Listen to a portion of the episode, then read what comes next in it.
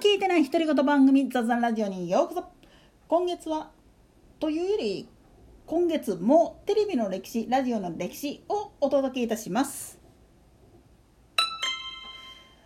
まあ先月が短かったっていうのと特別企画が入ってしまった都合で延長戦っていう形になるんだけれども。なんでやねん。まあそれだけ分テレビラジオの歴史っていうのは結構深いし長いしすごいぐちゃぐちゃになってる部分っていうのもありましてってやつです。まあ、今回はちょっとクイズに関するお話をするんだけど今時のクイズ番組ってほんとつまんないですよね。なんでやねんいやあの視聴者が楽しむっていう感覚が変わってきたっていうのもさることながらいわゆる視聴者参加型番組っていうもの自体が減ってしまいましたね。今残ってる実際に放送されてるやつで全国ネットっつったら「アタック25」と「99人の壁か」あれぐらいじゃないかなって思うんですけどこれ以外の番組でいわゆるレギュラー枠クイズ番組として成立している視聴者参加型っていうのはとんと見ないような気がするんですよね。でなんでこれが減ってしまったかっていうとこれ個人情報がかかってくるんですよね。なんでやねんいや今プライバシーの侵害とか肖像権の侵害とかっていうのがすごくうるさく言われる時代になりましてそれゆえに一般参加にな一般参加の視聴者参加型のクイズ番組っていうのを作ろうと思ったらそれが元でまあ言ってみると SNS 上でいらんこと言われて叩かれのしてっていう危険性も増えてきてるんですよね。昔はそういうのがなかったもんだから結構あの自分の出身地とかをベラベラ番組の中で喋って暴走するっていうのはよくあった話なんですよね。それはともかくで昔のクイズ番組っていうのはいろいろ形態があって個人でガチ勝負するケース。これはアタック25なんかがいまだにやってることだし昔で言ったらアップダウンクイズなんかもその類になりますね。個人戦でガチガチに勝負していくっていうパターン。でもう一つはクイズ100人に聞きましたみたいな何人かあれは5人1組やったんやけれどもそれでまあチーム組んでやる方法。今の形式で言ったら高校生クイズなんかはこの形式やったかなって思うんだけどこういうタイプのもの。であとはあの出題者も一般視聴者から募集をかけて今の99人の壁に近いような状態でやってるやつで関西でいうとねミス、えー、ミスターロンディっていう番組があったんですよね。こうこういうのもその類に入るしで正解した後でちょっとしたゲームをやる。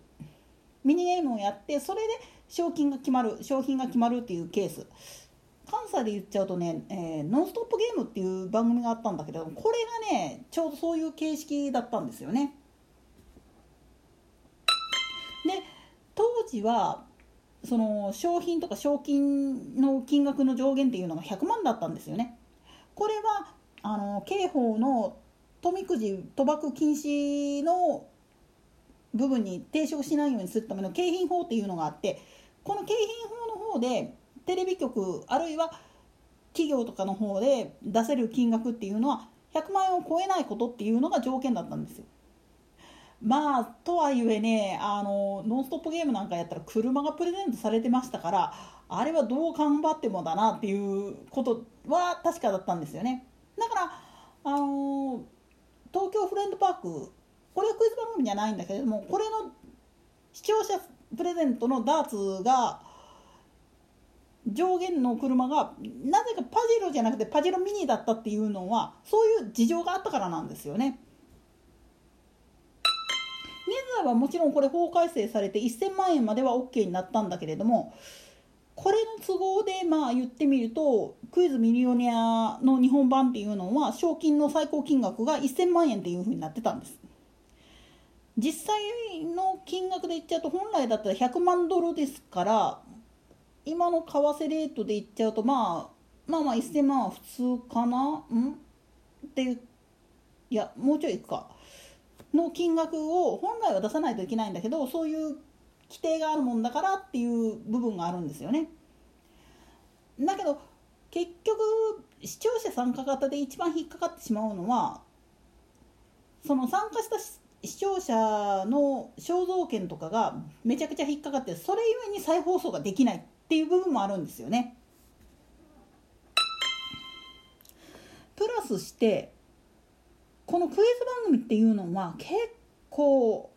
あの70年代80年代ぐらいの頃のやつっていうのは大学生の小遣い稼ぎに使われちゃってたケースが結構多いんですよね。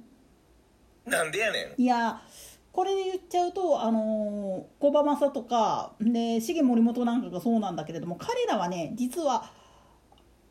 本当にね東京大阪問わずね放送局からめっちゃ嫌われてた部分がありましてなんでやねん。つうのもクイズ番組嵐やったんですよね彼ら。それがまあ今はアナウンサーやってるんだけれどもそのアナウンサーになるまでのいきさつはちょっとこれは後日に回しといてそういうふうにあのバイトを録すっぽしてないような大学生なんでやねんもといクイズ番組に没頭しすぎた大学生がまあ一般参加の部門の方でクイズ番組に登場してでそれでその知性をまあ見せびらかした挙句賞金をかっさらっていくもんだから正直放送局としては面白くないんですよね。で他のまあ一部の視聴者もそういう大学行ってる連中が遊びでやって金稼ぐっていうのはけしからんみたいな風潮がどんどん出てきたんですよね。これが結果として視聴者参加型のクイズ番組が激減していく部分にもなってるしで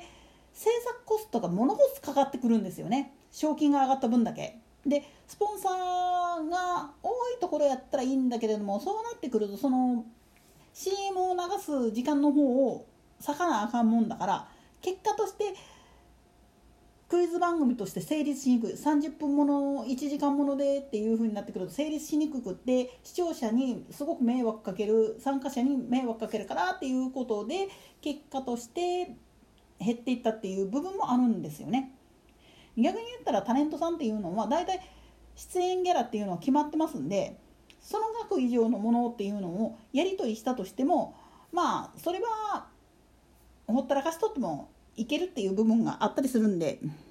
なんでやねん。その分まあ言ってみると制作コストっていうのを要は舞台セットとかの方の安全対策の方に回せれるっていう部分もあるわけなんですよ。だからそういった意味では今のクイズ番組が面白くなくなってしまったのはそういうまあ言ってみるとクイズバカのせいで潰された部分っていうのもなきにしもあらずなんかなと思うとちょっと寂しいような気がするんですよね。